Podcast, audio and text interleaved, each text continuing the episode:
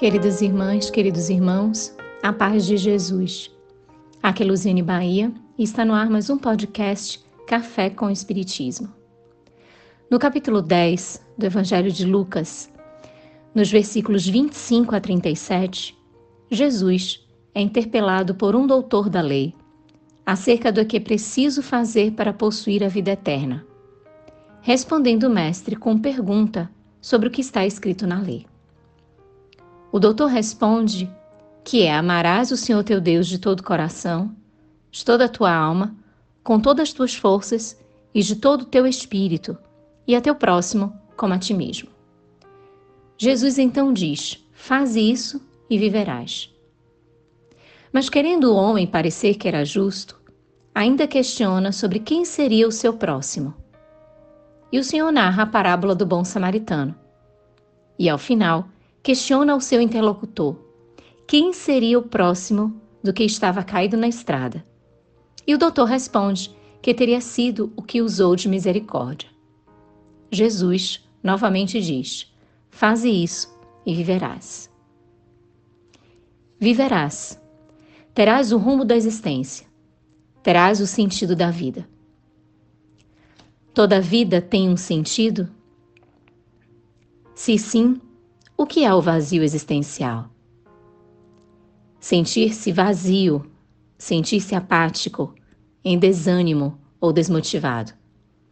É uma sensação de que falta algo, que o mundo íntimo precisa ser repletado, pois está em carência, em solidão. E isso promove a busca desenfreada por coisa alguma. Querer chegar onde não se sabe.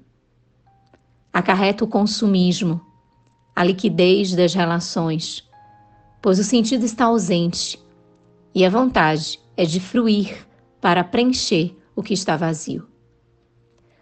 O desgosto da vida resulta destas irrefletidas atitudes e que se origina, segundo ensinam os Espíritos na resposta à questão 943 de O Livro dos Espíritos, a partir da ociosidade, da falta de fé e da saciedade. Como então encontrar o sentido da vida?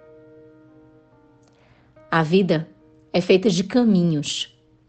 Incessantemente, o ser humano é convidado a escolher que rumo seguir, que sentido tomar. Jesus ensinou os seus caminhos, pautados na renúncia, na compreensão, na paciência, no devotamento, no sacrifício, na abnegação, na obediência, no amor. E disse: Faze isso e viverás.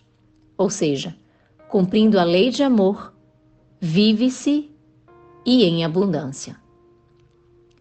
Quando o mestre dialoga com o doutor da lei, indica a ele e à humanidade o sentido da vida. Amar servindo e servir amando. Quando se ama, não há vazio, pois não há espaço no coração generoso, solidário, fraterno e caridoso que não esteja preenchido pelo propósito do existir, que é amar. Joana de Ângeles, no livro Garimpo de Amor, numa mensagem intitulada Amor e Saúde, afirma que é necessário manter o coração aberto para a instauração do bem-estar e da saúde. A necessidade de manter o coração aberto é imprescindível para a instalação do amor, diz a benfeitora. Um coração aberto significa estar acessível à linguagem do amor.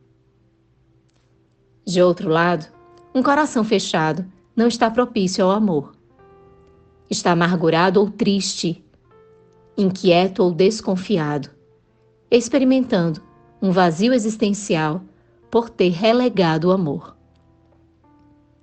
O amor está em tudo, pois Deus é amor, como aduz João, o evangelista. Logo, está no ar que se respira, na paisagem rutilante ao sol, na sinfonia de sons da natureza, nos sorrisos despreocupados da infância, na velhice confiante, no próprio pulsar da vida como manifestação de Deus, conforme afirma Joana de Ângeles. Portanto, ao experimentar o vazio interior, o desânimo, a tristeza, é imprescindível abrir o coração ao amor e se deixar por ele conduzir. Contemplar todas as expressões do amor.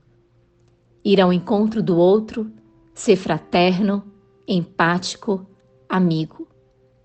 Ser misericordioso e compreensivo. Doando-se e servindo. Fazer o que o amor ditar. Como disse Jesus, faze isso e viverás. Planificar, então, com real sentido, a vida. Com gratidão imensa no coração, um grande abraço e até o próximo podcast Café com Espiritismo.